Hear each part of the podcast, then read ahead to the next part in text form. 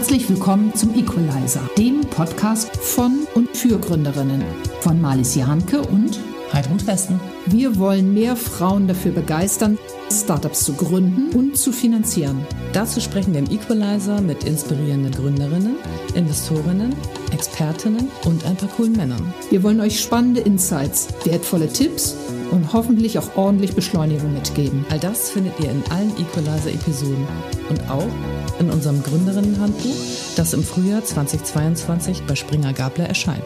Es vermittelt euch hands-on und zum Nachlesen die gesammelte Expertise aus den Interviews und natürlich aus unserem persönlichen Know-how. Viel Spaß!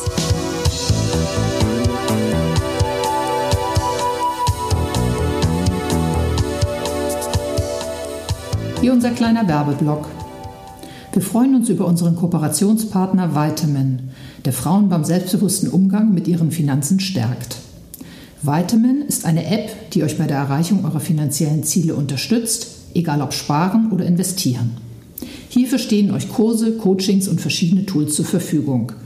Findet zum Beispiel heraus, welche Art von Investoren in euch steckt und wie sich Investieren anfühlt. Im Mittelpunkt stehen immer eure persönlichen Lebensphasen und Bedürfnisse. Nehmt eure finanzielle Zukunft in die Hand. Mehr Informationen findet ihr unter www.joinvitamin.com. Wir freuen uns sehr, dass heute eine Frau bei uns ist, die für ihre Promotion aus Mexiko zu uns kam, um aus der Universität heraus direkt zu gründen, um mit ihrem Start-up LignoPure den Traum von einer grünen Wirtschaft voranzubringen.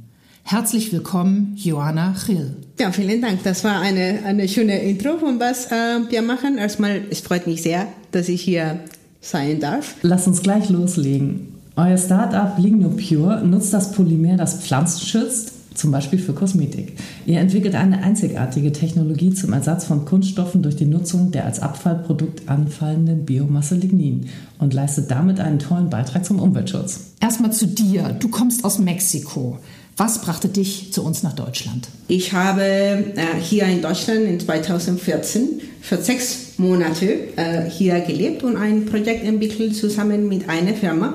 Und der Arbeit, die Menschen, die Atmosphäre, aber auch die City hat mich sehr beeindruckt. Und ich wollte hier meine Doktorarbeit dann studieren.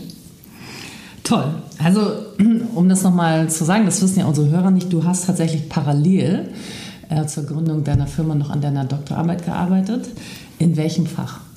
Ja, äh, das ist Fach thermische Verfahrenstechnik wow. und spezifisch äh, meine Doktorarbeit ist in Partikelingenieurwissenschaften und da habe ich die Technologie entwickelt, die wir jetzt in Ignopir benutzen. Das ist ja schon ziemlich speziell. Woher kommt die Begeisterung für dieses äh, doch äh, außergewöhnliche Thema? Äh, ja, das ist ähm, also Lignin, unsere Biopolymer, die wir jetzt ähm, produzieren ähm, in Lignopure, ist ein Abfallprodukt von der Industrie. Das hat mich natürlich sehr begeistert, aber es gibt eine Technologielücke zwischen den Ligninproduzenten und den Endkonsumer. Und diese Lücke schließen wir jetzt mit unserer Technologie und wir geben Wert zu einem Produkt, die bis jetzt nicht ähm, anwenden wird. Okay, also deine Motivation, wenn ich das richtig verstehe, ist Umweltschutz. Bisschen genau. Kreislaufwirtschaft, äh, etwas zu verwenden, was sonst weggeworfen würde. Genau, also Kreislauf zu schließen immer.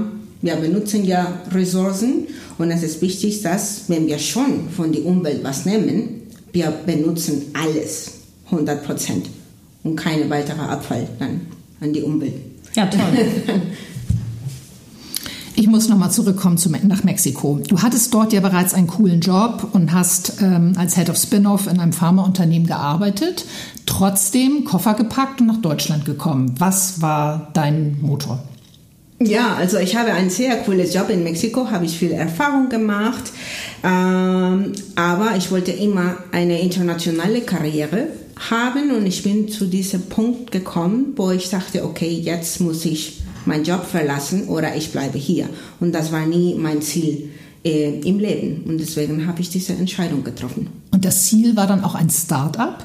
Weil eine internationale Karriere kann man ja auch schön bequem im Angestellten-Dasein Ähm, ja, das stimmt, das stimmt, aber ich habe schon diesen Plan, äh, in Mexiko eine eigene Firma ähm, zu haben. Und ich glaube, das ist auch wichtig zu sagen, man arbeitet manchmal für eine Firma und macht viel, arbeitet man für die Ideen von anderen Personen. No? Und das war wichtig schon für mich. Am Ende habe ich wirklich die Entscheidung getroffen, okay, wenn ich wieder im Leben so viel arbeite, dann für meine Firma. Ähm, ist eine gute Vorlage für meine nächste Frage. Gibt es bestimmte Eigenschaften oder Haltungen, die ähm, das Gründen oder das CEO-Sein erleichtern? Ja, Mut auf jeden Fall, ähm, weil ich glaube, Kenntnisse und Motivation haben wir viele Frauen oder alle. äh, genau, aber mutig äh, zu sein. Äh, wie kann ich das sagen? Zeige ich dann das ähm, auf Englisch. Ähm, we have to push ourselves to be mhm. brave and then we can learn to do it. Also einfach machen. Einfach würde man machen. auf Deutsch sagen. Ne? Einfach, einfach mal ausprobieren, loslegen. Das würdest du anderen Gründerinnen mitgeben als Push sozusagen. Genau, auf mhm. jeden Fall. Einfach machen. Man kann nur lernen.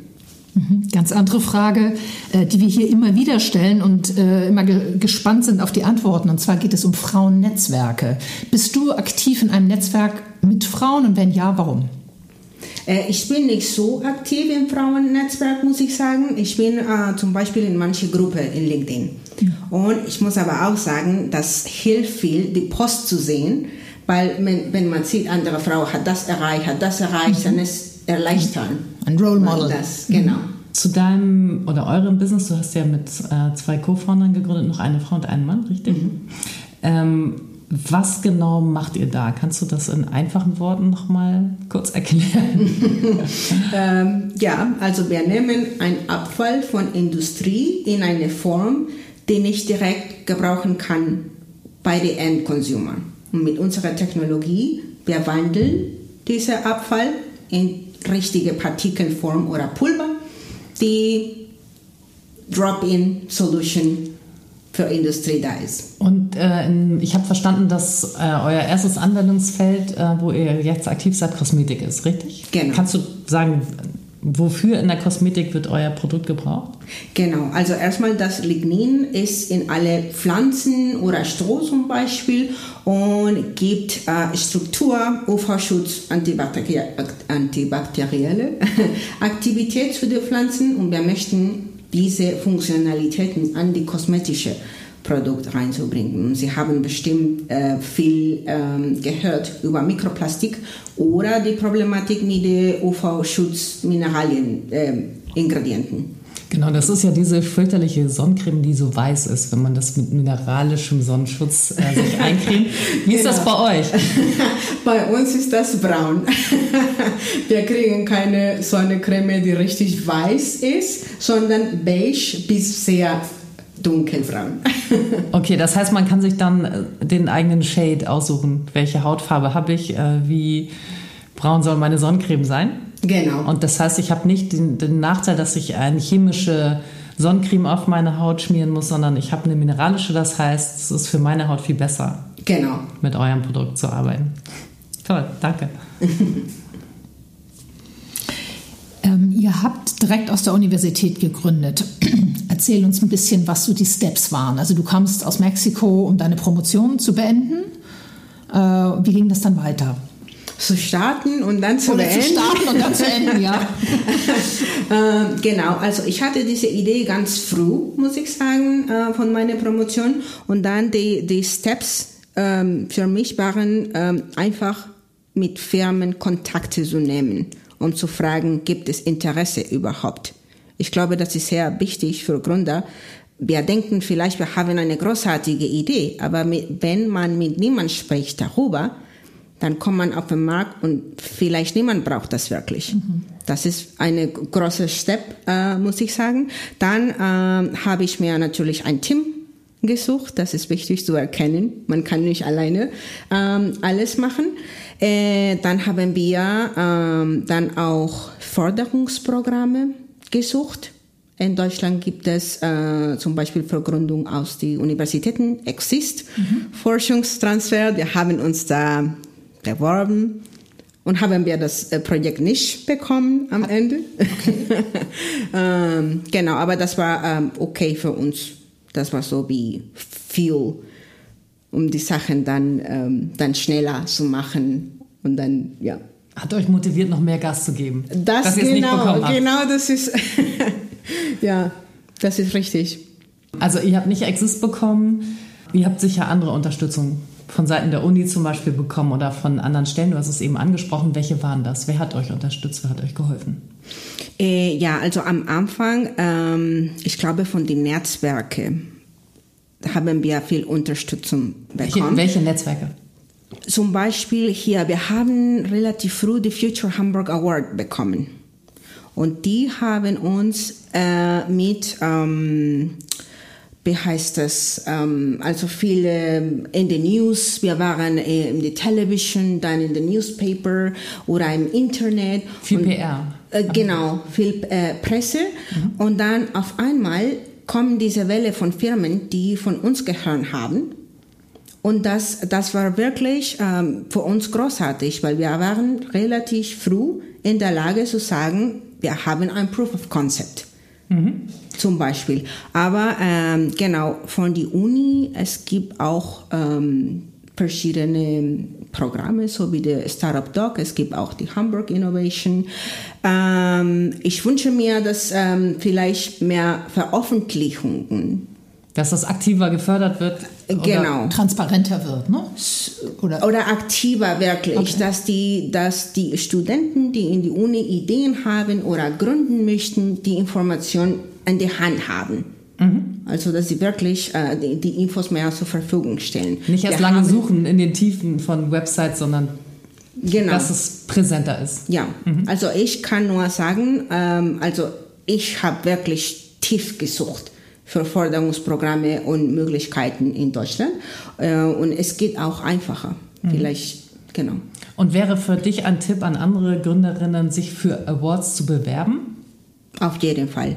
Auf jeden Fall. Man kennt da, lernen viele Personen. Es ist auch schön, wenn man nicht nur die Erfolge, sondern auch die Fehler von anderen ähm, lernen. Und manchmal fühlt man sich so frustriert. Aber wenn man spricht mit anderer Person, dann ist das okay. Ich bin nicht die Einzige. Es ist so wie eine Rollercoaster und es ist normal. Ja. Mhm. Das auf jeden Fall, genau. Ja, finde ich auch ein guter, guter Tipp von dir. Ich möchte noch mal einen Schritt zurückgehen und zur Gründung äh, kommen. Du sagtest eben, du hättest dir ein Team zusammengesucht. Das klang jetzt sehr lässig und sehr leicht. Ihr seid drei Frauen und ein Mann. Und mich würde jetzt doch noch mal interessieren, wie kam, wie hast du die gefunden mhm. und warum ist das das Team, auf das du setzt? Genau, also das Team war damals gesucht, weil äh, wir haben bestimmte, sagen wir, Persönlichkeiten, die wir brauchen für das Exist-Programm. Mhm. Wir ah, okay. bräuchten eine Person, die schon die einen Doktortitel hat, eine Person, die in die Doktorarbeit macht, einmal für den Business und einmal für Labor. Und ähm, Daniela Arango, sie hat äh, mit mir äh, die Master Thesis in the MBA äh, gemacht und Stefan war ein Hibi von Winkel. Und Winkel war meine Kollegin in der, in der Promotion. Und das war so diese Konstellation. Wir haben uns zusammen gefunden. Ähm, genau. Mhm. Und Winke ist deine Co-Founderin, richtig? Ja. Mhm. Also ihr habt zusammen die Promotion geschrieben oder das an dem gleichen Projekt gearbeitet für die Promotion? Äh, ja, also selber Richtung, Bioraffinerien. Okay. Mhm. Sie kommen näher aus der technischen Seite oder Prozessseite und nicht mehr aus dem Produkt. Also die Technologie, die ich gemacht habe in meiner Promotion, war Richtung Produkt immer. Mhm. Mhm. Das heißt, du hast dir ganz speziell die äh, Qualifikationen gesucht für dein Team, die du brauchtest. Ja. Toll. Mhm. Und war das schwer, die zu finden? Nein, nein, nein, nein, nein. Ähm, also ich, ich muss aber auch sagen, hier, wir haben Daniela und das war ja die Kenntnisse, die wir nicht hatten, diese Business. Ne? Äh, ja, Wer genau. ist Daniela? Daniela Arango. Ähm, Kennen unsere Zuhörer nicht. Sie wissen nicht, von wem du sprichst. Daniela Arango kommt aus Kolumbien äh, und sie macht äh, ihre, oder hat gemacht ihre Masterarbeit hier Doppelstudium, Bioprozessingenieurwissenschaften und MBA. Und ist das auch eine Co-Founderin oder welche Rolle hat sie für euch? Genau. Ah, okay.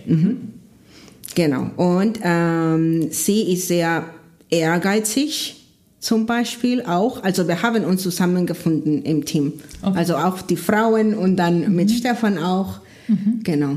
Jetzt gibt es ja auch eine weibliche Professorin, die eine Rolle spielt. Ähm, war das besonders auch für dich, äh, dass, die, dass es eine weibliche Professorin war? Und äh, wie, inwieweit war sie hilfreich für euch? Mhm. Äh, für die Promotion war es sehr wichtig für mich, dass, ähm, dass sie eine weibliche Professorin ist und vor allem sie ist wirklich eine Rollmodel. Okay. Sie ist ein Vorbild ähm, für uns. Sie hat, also sie ist eine Frau, die hat einen Stuhl am Tisch und bringt die Stühle am Tisch für andere Frauen auch.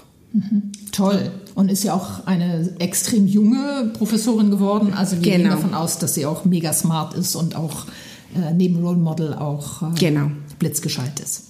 Und sie hat auch ähm, uns viel unterstützt, äh, also mit der Gründung. Wir haben ja Zugang zu Geräte und Labore seit Idee Ja. bis jetzt. Und warum war es für dich wichtig, dass es eine Frau ist? Ja, ähm, weil, ja, ein Vorbild einfach. Ich habe gesehen, sie ist so erfolgreich. Sie ist so jung, sie ist so erfolgreich. Sie hatte viele Projekte mit Industrie. Das war für mich sehr beeindruckend und ich wollte auch von ihr lernen. Also wie man sich durch, als Frau durchsetzt in diesem Männerumfeld, wolltest du von ihr lernen? Ja. Okay. Cool. Und hat euch das auch den ersten Kontakt zur Industrie gebracht? Weil du sagtest vorhin, die, äh, ihr hättet, du hättest in der Industrie erstmal nachgefragt, ob eure Idee sinnvoll ist. Wo kamen da die ersten Kontakte her? Äh, ich habe den gesucht. Okay, okay, toll. Ich habe den gesucht, aber äh, sie macht auch Kontakte für uns. Hast du eine Idee, warum Wissenschaftler in Deutschland noch so selten gründen? Ja. ähm, ja, also wenn man in diese Karriere schon in die Wissenschaft geht, es gibt zwei Wege. Einmal, entweder bleibt man in der Universität als Professor oder du hast einen klaren Weg zur Industrie. Es gibt keine dritte Wege, Ja. wo man sagt, okay, ich gründe jetzt. Ich glaube, es kommt mehr und mehr. Ähm, aber das ist so. Ich glaube, die Universitäten bilden die Personen, damit die in Industrie arbeiten. Man ist da jetzt auch schon relativ alt, ne? wenn du, also in Anführungsstrichen im Vergleich, so Gründer, die jetzt aus dem BWL-Studium heraus gründen, die sind so Anfang 20. Wenn man jetzt wie du erstmal einen Doktor geschrieben hat, dann ist man notgedrungen schon mal so 27,5 oder so. ja. Ähm, ist, würdest du sagen, das ist eine größere Hürde, dann, weil man eben schon höhere Opportunitätskosten sozusagen hat? Mm, Ich glaube, dass mit dem Alter, es ist, ähm, es ist kein Problem. Ich glaube, es ist mehr ein Thema von der Sicherheit. Wenn man einen Doktortitel hat, man bekommt auf jeden Fall einen super coolen Job in Industrie. Also Sicherheit ist da. Und dieses Wort Sicherheit habe ich hier in Deutschland gelernt. Und es ist sehr wichtig. Also meine Kollegen haben wirklich immer über Sicherheit gesprochen. Und denkst du, dass das, das die Risikobereitschaft dann senkt? Und wenn man einen Doktortitel hat und weiß, man kriegt sicher einen guten Job, dass man dann weniger sch- schnell bereit ist, das Risiko einer Gründung auf sich zu nehmen? Auf jeden Fall. Ich glaube ja. Aber was würdest du denn vorschlagen oder wie können denn die Universitäten gegensteuern? Also was wünschst du dir von den Universitäten, dass mehr Gründungen passieren? Mhm. Ähm, ich habe das hier gesehen mit, äh, mit der Technischen Uni zumindest. Ähm, es gibt also die Studenten, die kriegen keine Lehre zum Gründungsunternehmen oder Innovation oder Businessplan oder genau Firmenstrukturen. Ich habe das ähm, in Mexiko in meinem Bachelor alles gelernt. Das ist natürlich sehr generell, aber man kennt das. Man, man weiß, dass es die Möglichkeit gibt. Äh, und hier ist es nicht der Fall. Das wäre wirklich super, wenn die Universitäten das implementieren hier in Deutschland. Toll. Ja, toller Hinweis, finde ich auch gerade im Vergleich äh, zu Mexiko. Also von außen, wenn ich bin ja relativ viel in der Startup-Szene unterwegs, gibt es schon eine ganze Menge Initiativen der Unis und auch der verschiedenen wissenschaftlichen Institute, ähm, auch das Gründen von wissenschaftlichen Studenten oder Absolventen zu fördern. Aber das ist nichts, was man, wenn man selber in diesem System drin ist, so richtig merkt, richtig? Mhm. Also es ist einfach nicht bekannt genug. Genau. Das würdest du sagen. Okay. Ja, aber ich muss auch äh, was sagen, dass ähm, hier zum Thema Frauen und Gründen, ähm, wenn man schon in einem technischen Bereich ist, da ist wirklich, also es ist nicht wichtig, ob du eine Frau oder Mann bist, weil du hast deine Kenntnisse. Man hat die Expertise und man hat die Technologie, zum Beispiel vielleicht entwickeln. Und da, ähm, genau, ich wünsche mir wirklich, dass äh, mehr Push gibt zu wissenschaftlichen Gründen. Mhm. Und ich glaube, da wären wir vielleicht gleich, also ein Gleichgewicht zu Frauen und Männern. Kommen wir mal zum Thema Finanzierung und Wachstum. Ähm, ihr habt Access nicht bekommen. Was war so eure erste Finanzierung, die ihr bekommen habt? Mhm. Äh, das war die Inno Ramp-Up Programm von der Investition- und Förderbank Hamburg. Und das hat uns wirklich viel geholfen. Wir haben das am Ende 2019 äh, bekommen und wir haben in 2020 das ganze Jahr unsere Proof of Concept gemacht. Wir haben Prototypen ähm, herstellen, äh, hergestellt. Wir haben das Team ähm, natürlich da gehabt und ähm, genau in der Mitte von diesen Förderungsprogramme haben wir mit der Due Diligence, mit den Investoren angefangen. Also das hat wirklich uns geholfen, eine Investition reife Modell zu okay. haben. Toll, klasse. Wir finden ja immer spannend die Rolle der Frau, insbesondere bei Finanzierungsgesprächen.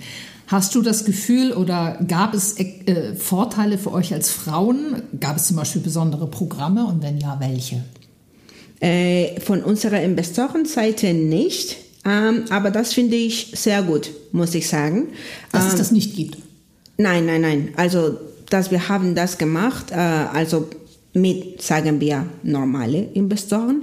Ich glaube, die, die Netzwerke und Investitionen für Frauen sind sehr wichtig da. Mhm. Aber es ist auch wichtig, man in, sagen wir, die normale Umfeld zu bewegen um zu beweisen. Um sich da auch durchzusetzen, absolut. Äh, genau. Mhm.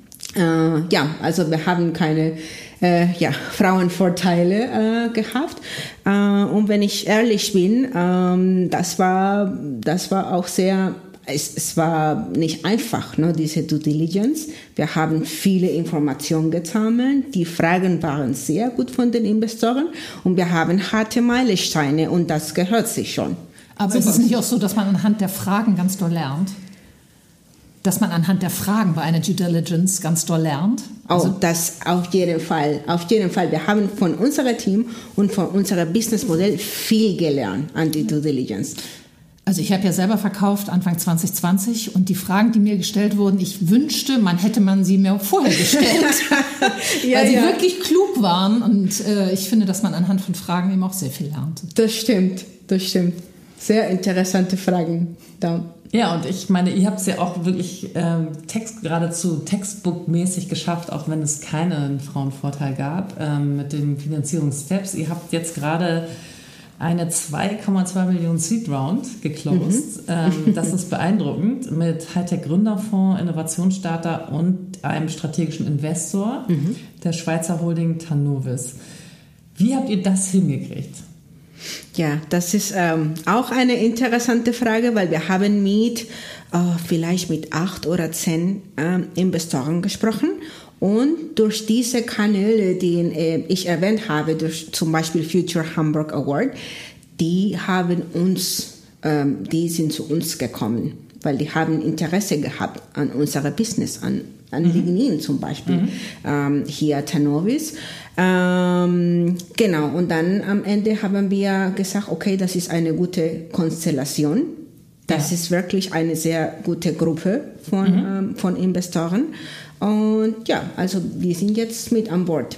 Du hast gesagt, die Investoren sind auf euch zugekommen. Traf das auf alle, die jetzt bei euch investiert sind, zu oder nur auf die strategischen, auf den strategischen Investor? Alle. Alle.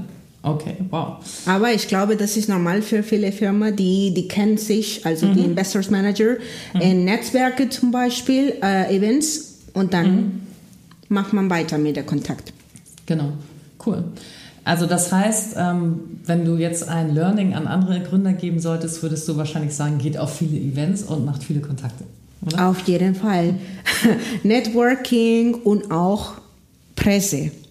Das bei uns hat unglaublich geholfen. Also sich selbst bekannt machen. Ja. Okay.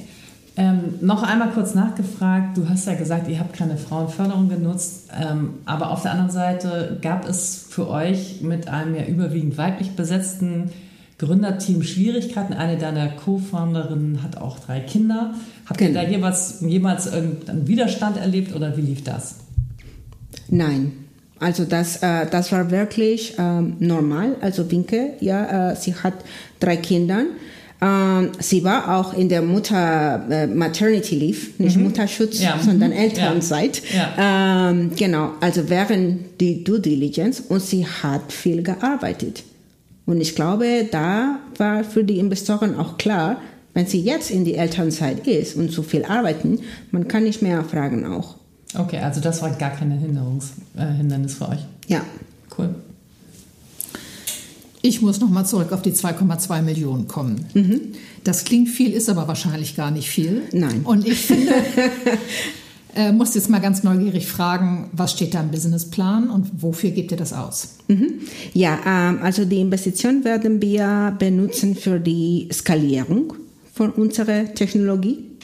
Das wir werden heißt? eine Pilotanlage, äh, wir werden am Ende des Jahres äh, in der Lage zu sein, äh, 90 Tonnen maximal pro Jahr von Lignin herzustellen. 90 Tonnen. 90 Tonnen. Ähm, genau, wir werden unser Team erweitern, zum Beispiel mit Sales Managers oder auch CFO. Äh, wir werden dann äh, mit an Bord. Was für eine Teamgröße plant ihr da?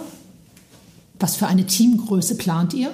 Äh, bis Ende des Jahres werden wir zehn sein, inklusive ähm, Studenten. Ähm, genau, und dann drei mehr nächstes Jahr. Genau. Und äh, für, ähm, damit wir unser Produkt in der Kosmetikindustrie verkaufen können, äh, brauchen wir auch Zertifizierungen, viele Analyse, Qualitätskontrolle etc. Und das ist alles auch ähm, inklusiv in, der, in dieser Investition. Ähm, jetzt kann ich mir gut vorstellen, dass das ja doch äh, in der PR sehr gut auch lief, äh, dass ihr jetzt diese Förderung bekommen habt. Ist es dann so, dass Telefone klingeln und Berater anrufen und oder Firmen anrufen, ihre Leistung anbieten? Und wie geht ihr damit um? Jeden Tag. Also ich muss sagen, äh, und das ist wirklich so, 2,2 Millionen klingt viel, aber es ist nicht viel. Und die Personen, die verschiedene Dienstleistungen haben oder anbieten, die denken, okay, jetzt haben die viel Geld. Ne? ähm, also ich würde sagen, also auch vielleicht als ähm, Advice für andere Gründer, äh, also gleich sagen, okay, habe ich keine Interesse oder ja, habe ich Interesse. Und habt ihr Interesse an externen Beratungen? Also wo ihr sagt, da müssen wir jetzt nochmal aufsatteln? Was wäre das? Äh, also wir sind jetzt in Kontakt zum Beispiel mit Personen, die spezialisierte Sales Manager für uns suchen. Okay, Weil also unsere. Anforderungen an Personal sind sehr spezifisch. Mhm. Okay, spannend. Genau, das ist so ein Beispiel. Und ähm, habt ihr in eurem ganzen ähm, Finanzierungsprozess jemals Frauen auf Investorenseite getroffen? Ja, ja, genau. Von der EFB, der Sales Manager, äh, sie ist ähm, eine Frau. Okay, und bei anderen, also IFB ist ja eine Förderung, es ist nicht wirklich ein, In- also es ist ein Investor, aber ein bisschen anders als jetzt ein Hardcore-Finanzinvestor oder ein strategischer Investor. Habt ihr da jemals Frauen getroffen, außerhalb der staatlichen Nein. Investoren? Okay. Ähm, Also ich stelle mir diese Finanzierungsrunden extrem anstrengend vor. Hast du so persönliche Tipps, Resilienz-Tipps, äh, wie man da durchkommt? Oder wie hast du äh, das nervlich äh, und ähm, physisch durchgestanden? ja, ähm, ja, also gute Frage. Ähm, erstmal zu den Tipps. Wenn man gründen möchte, bitte mit anderen Gründern, die das schon gemacht haben, sprechen. Es gibt auch Listen, zum Beispiel Due Diligence Listen, wenn man wirklich Checklists haben. Okay, ich brauche dieses Dokument, dieses Dokument. Man muss nicht ohne Vorbereitung in die Due Diligence gehen. Auf keinen Fall. Viel sprechen, gute Erfahrung, schlechte Erfahrung. Was haben die gemacht? Das finde ich sehr wichtig. Äh, und hier zu meine Persönlichkeit. Ich sage immer, ich habe eine sehr gute Beziehung mit Stress. Ich brauche Herausforderungen in mein Leben, um gut zu arbeiten. Und ich denke immer, also wenn man in die Zukunft denkt und man weiß, welche Ziel im Leben oder für, für deine Firma hast, dann sind diese kleinen Probleme nur, nur kleine Schritte, die in die Zukunft werden als Geschichten erzählen. So denke ich immer. Genau, ja. Mhm. Sehr schön. Ihr habt euch jetzt ja auch ein recht großes Geschäftsmodell ausgesucht, ähm, also mit eigener Produktion und so weiter. Ähm, wir haben eben schon kurz über Skalierung gesprochen, dass ihr zehn Mitarbeiter am Ende des Jahres sein wollt. Wie sieht es aber von der Strategie her weiter aus? Ist euer Plan, irgendwann ein Unicorn zu werden, also so richtig groß? Und was sind so die Steps, die großen Steps, die ihr plant in Zukunft? Mhm. Äh, ja, also wir werden ähm, erstmal, es gibt zwei Bereiche in die Anwendungen von Lignin. Einmal ist die wirklich neue Bereiche oder die hochwertige, so wie Kosmetik, Lebensmittel oder Pharma. Und anderes Mal sind die Plastiks, mhm. die Materialien, die wir hier ähm, überall sehen, zum Beispiel. Für die zweite Fälle, für den Materialienbereich, braucht man Millionen von Tonnen Lignin. Und das können wir. Es ist auch nicht nachhaltig, wenn wir Millionen von Tonnen Lignin liefern zu uns, dann machen wir mit unserer Technologie und verkaufen weiter. Deswegen möchten wir unsere Technologie lizenzieren an die großen Bioraffinerien, die produzieren die Millionen Tonnen und die können im Volumen dann liefern. Also das heißt, ihr liefert denen eure Technologie, mit der das Lignin so aufbereitet werden kann, dass es in Baum Baustoffen eingesetzt werden kann, richtig? Genau, also mhm. in Plastik, ähm, Isolierungsmaterialien zum Beispiel, Thermoplastik ähm, und im Bereich hochwertige Anwendungen. Wir möchten äh, mit unserem Modell da bleiben. Also das ist unser Business und wir werden das weiterentwickeln. Also Hier für die hochwertigen Sachen produziert ihr selber das Lignin genau. und für die Mass, fürs Massengeschäft wollt ihr Lizenzen vergeben. Genau. Und wir fangen an hier ähm, Kosmetik, dann Lebensmittel und dann äh, Pharma. Okay. Johanna, das klingt alles sehr beeindruckend. Ich würde so gerne noch mal hören, gab es auch Stolperstricke, Stolpersteine ähm, in der Entwicklung bis hierher? Ja. Das beruhigt mich fast. Ja, natürlich, natürlich. Also wir haben, man sieht wirklich äh, jetzt unsere Produkte, was wir mit äh, Lignin entwickelt haben und natürlich wir präsentieren nur die, die schönsten Produkte. No? Aber es gibt hunderte von Experimente, von Testing, die nicht gut gelaufen sind, natürlich. Äh, und ich muss aber auch sagen, am, am Anfang, das Idee, äh, den ich hatte mit Lignopure, war Lignin für hochwertige Anwendung, wo wir wirklich sagen können, wir sind die Ersten, die das gemacht haben. Und dann kamen viele Anfragen von Plastikmaterialien etc. Also wenn ihr uns googelt, Lignopure, dann ja. kommen viele Fotos von Plastik äh. Und das war so, okay, dann verkaufen wir Lignin für Plastik. Das war so eine Veränderung. Ähm, also Kosmetik in the Long Term, mhm. Materialien jetzt gleich. Und durch dieses Innorampa-Programm, wir haben auch also wirklich unsere Proof of Concept äh, gemacht, wo wir ähm, haben gesagt, okay, es gibt viele Anfragen. Und dann war das wirklich schnell äh, zu bekommen, dass die Firmen nicht bereit sind, einen Prämiepreis für diese Produkte zu bezahlen. Und dann waren wir ganz schnell zurück zu dem Punkt, okay, doch Lignin für hochwertige, für, für hochwertige Anwendungen. Habt ihr Partner an Bord, die euch helfen bei diesem großen Wachstum, das ihr plant? Ja, ähm, also unser strategischer Investor Tanovis hilft uns viel Jetzt mit der Eskalierung zum Beispiel von der Technologie. Kannst du äh, kurz sagen, was Tanovis für ein Unternehmen ist? Ja, Tanovis ist ein Holding aus der Schweiz. und die verkaufen auch Lignin für hochwertige Anwendungen, aber andere. Okay, also auch ein Lieferant für euch. Ja. Und ist das ein Problem äh, für andere Lieferanten? Also, dass ihr mit einem zusammenarbeitet, äh, gibt euch, macht euch das Hürden für die Zusammenarbeit mit anderen Lieferanten oder ist das kein Problem? Das ist, äh, das ist kein Problem, weil die sind so hochspezifisch haben wir. Die, die haben Premium Lignin, dass die sind keine Konkurrenz für die, für die große Bioraffinerie. Okay. Danke. Johanna, jetzt sind wir schon fast am Ende unseres Interviews und am Ende traditionell fragen wir immer die Unternehmerinnen, ob sie besondere Tipps für junge Gründerinnen haben.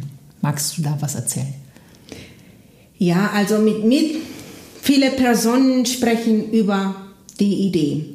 Man bekommt wirklich die, ich glaube, auch coole Idee, coole Informationen, Advices, aber auch also gutes Feedback und auch schlechtes Feedback und das, das macht uns ähm, growing. Mhm. Oh, das lässt euch wachsen. Mhm. Genau.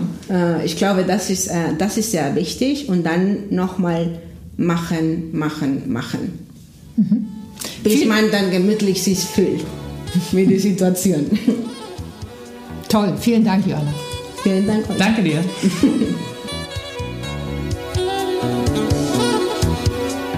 Die kommende Folge ist bereits unsere 15. Folge. Und dort werden wir ein echtes Role Model, wie es im Buche steht, begrüßen. Freut euch auf, Alexa Gorman. Sie ist Mitbegründerin von Encourage Ventures, hat eine beeindruckende Karriere bei SAP hingelegt, wo sie heute als Global Head of SAP IO Foundries und Entrepreneurship den unternehmerischen Spirit fördert. Viel Spaß!